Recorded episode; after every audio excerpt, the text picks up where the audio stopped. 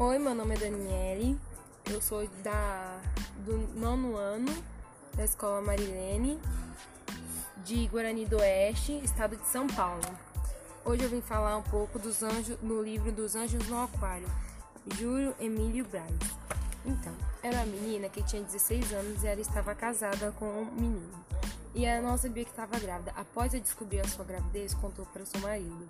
Seu marido ficou meio assustado e acabou saindo, fugindo para outra cidade.